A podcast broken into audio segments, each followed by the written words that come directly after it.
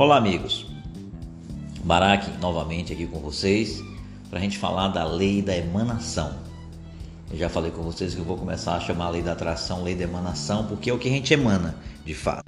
Então, o episódio de hoje ele começa né, falando sobre o momento que eu passo no vestibular e eu começo a perceber o primeiro enlace das suas emoções com as, os acontecimentos no, no seu dia a dia. Como se você percebesse que tem um link entre suas emoções e seu dia a dia, como uma coisa interfere na outra. Ficou realmente uma pulga atrás da orelha. Naquela época eu estava trabalhando na Siderúrgica Aço Norte, Alziba. Eu trabalhava como técnico em mecânica e naquela época eu ficava é, gastando meu tempo realmente para poder passar no vestibular para engenharia mecânica. Então eu fiz para algumas universidades, fiz para o ITA, fiz para o IME, fiz para a UFBA mesmo, experimentando né, para colher as provas, para poder fazer uma prova melhor no ano seguinte. Então no primeiro ano que eu fiz, eu, eu de fato não passei, né, passei somente pela chamada da UFBA, mas já estava com as provas na mão e disse, bom, agora o segundo ano vai ser o ano, o ano para valer.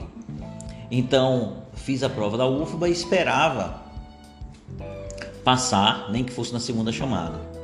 Bom, fiz, a, fiz o vestibular, passei na primeira chamada, fiz a segunda fase, né? ou, ou melhor, passei na primeira fase, fiz a segunda fase esperei a primeira chamada. Primeira chamada, nada do baraque passar. Segunda chamada, nada do baraque passar. Aí nesse momento a percepção se tornou mais é, límpida, ou melhor, caiu a ficha. Usar essa expressão, embora mais coloquial, mas é, significa melhor para as pessoas. Caiu a ficha. E aí eu faço um pequeno paralelo. Quando você começa a crescer, começa a aprender a falar, você aprende repetindo palavras, repetindo gestos, modos, maneiras e muitas vezes conceitos em que você acha interessante. Também é, começa a se sentir assim o assado também copiando modelos dos pais, parentes, amigos no ambiente que você vive, de fato. Até que a gente tenha consciência de que nós somos além desses, comportamentos, nós terminamos, terminamos repetindo eles.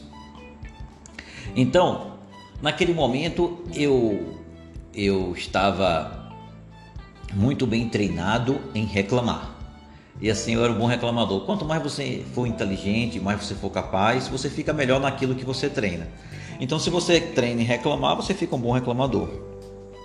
Reclamando do mundo, da vida, você fica bom de reclamar de qualquer coisa, na verdade. Então, isso é um modo, isso pode se tornar uma cultura, etc.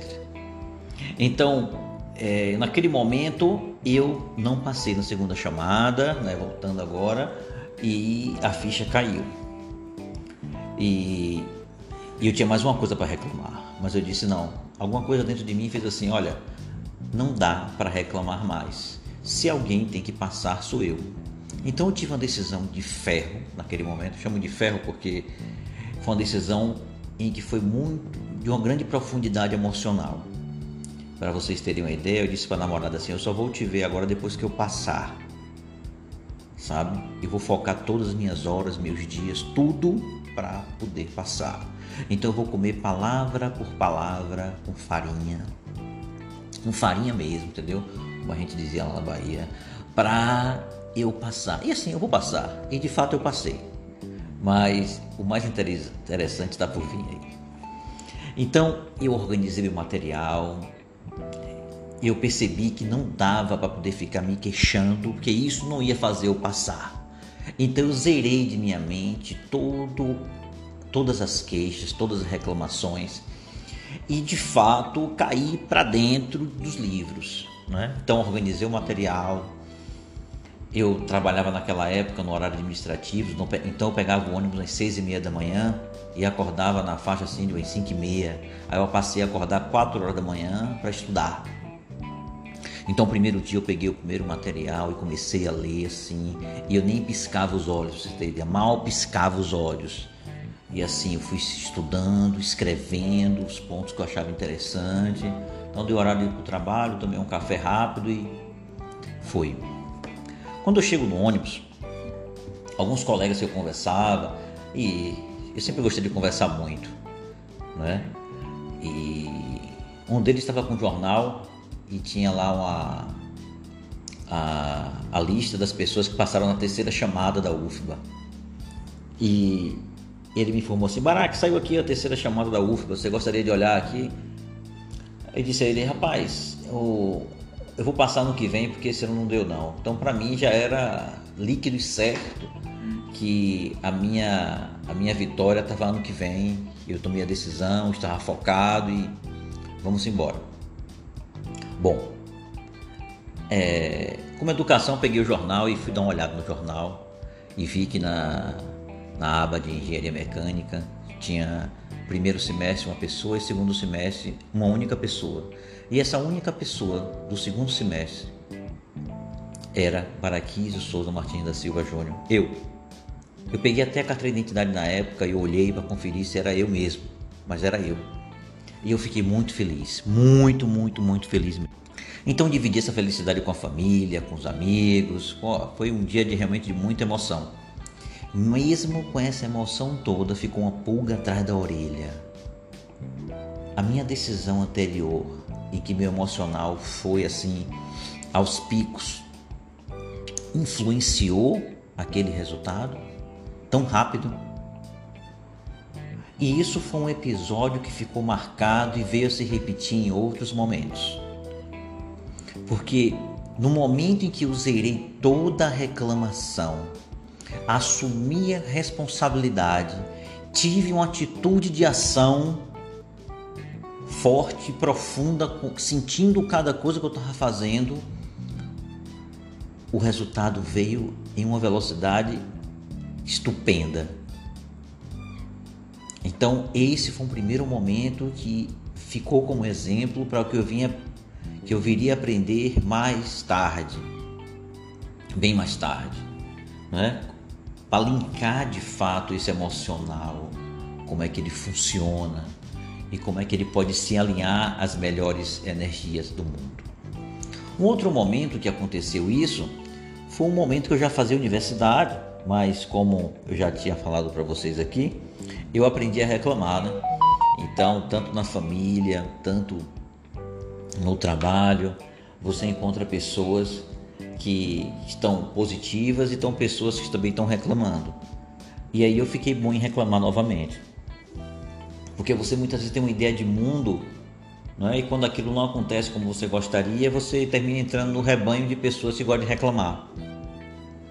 Ao invés de, de construir um castelo com as pedras do caminho, você, você pega essas pedras que foram atiradas e vai atirando novamente. E isso não vai construir castelo nenhum, nenhuma escada, nem nada. Bom, o segundo momento é o momento em que eu estou trabalhando na Alziba. O meu tempo para estudar realmente é curto, porque quem trabalha estuda o tempo é menor e você tem uma carga de energia por dia. Então isso é fato. Todo mundo tem uma quantidade de energia por dia para poder gastar. Então, quando você começa a ultrapassar muito isso, chega um momento que seu corpo fica muito cansado e a sua mente pode se entregar a reclamar, reclamar e reclamar.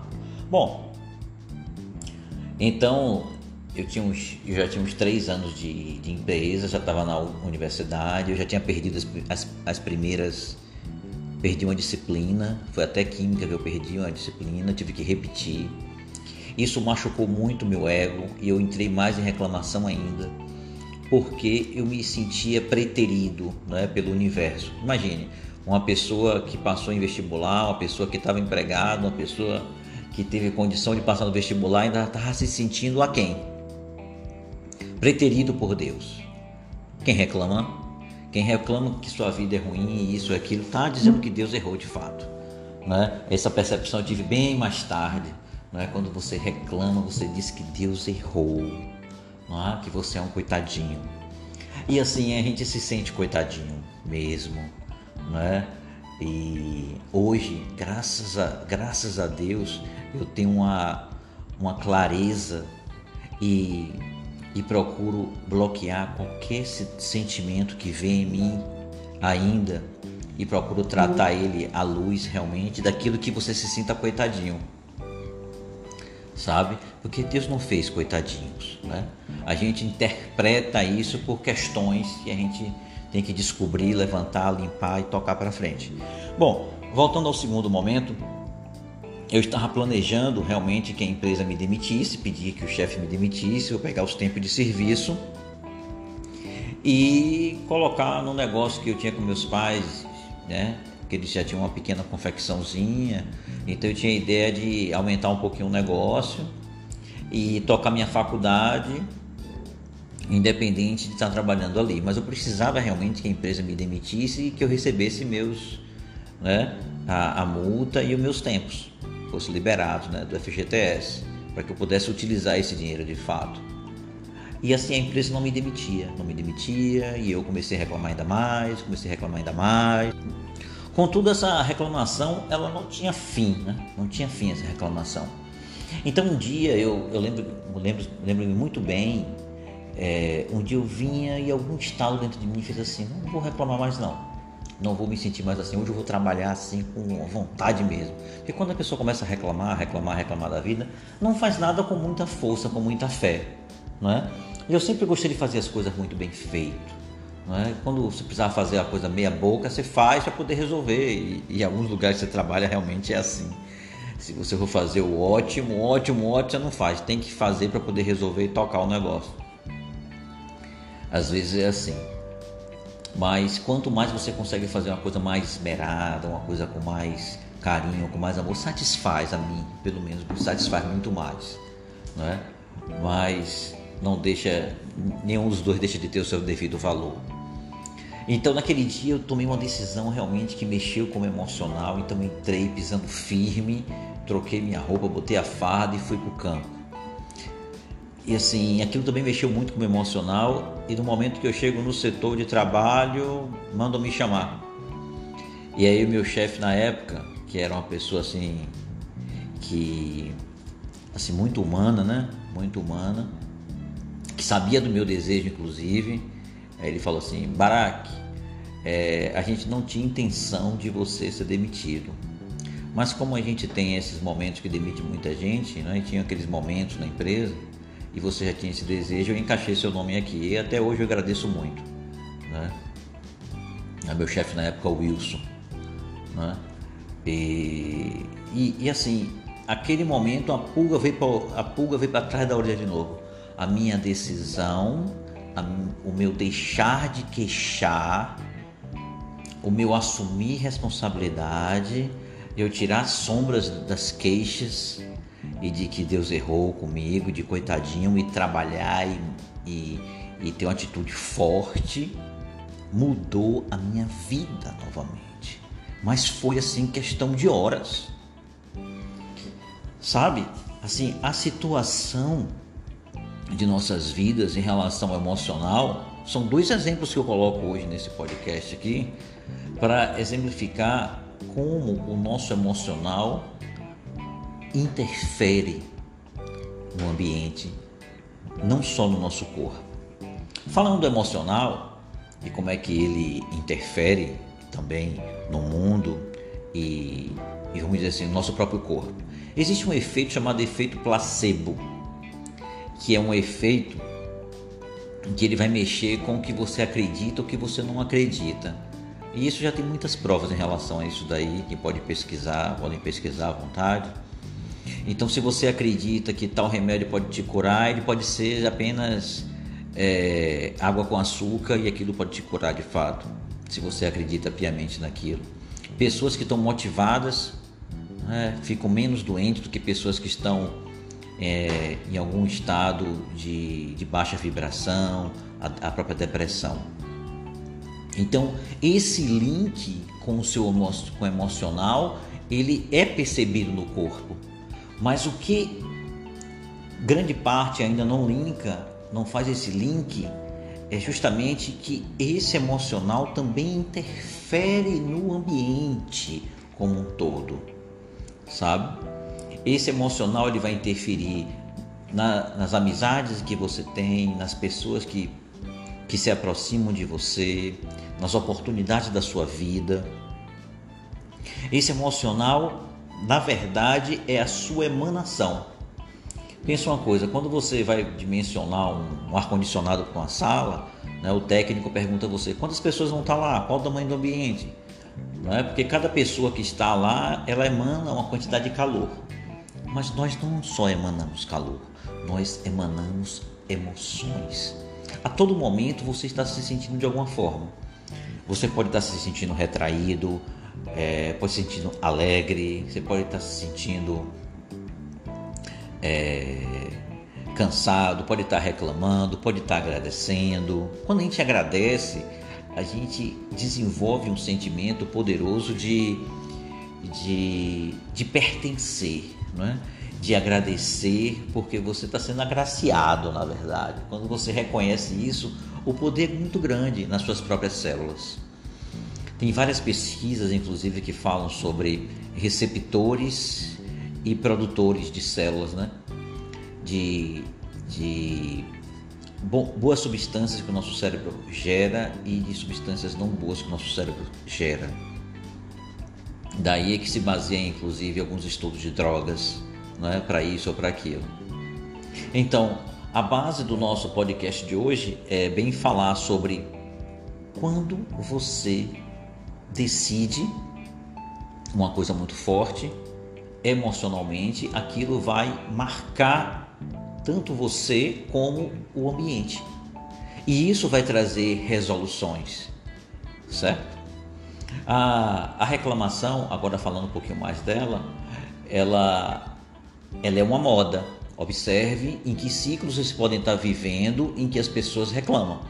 Então as pessoas vão reclamar do presidente, as pessoas vão reclamar do pai, já estão adultos, né? Reclamam do pai e da mãe, das coisas que tiveram que não tiveram. Ah, eu fiz isso por causa daquilo. O passado você não vai mudar de fato, não é?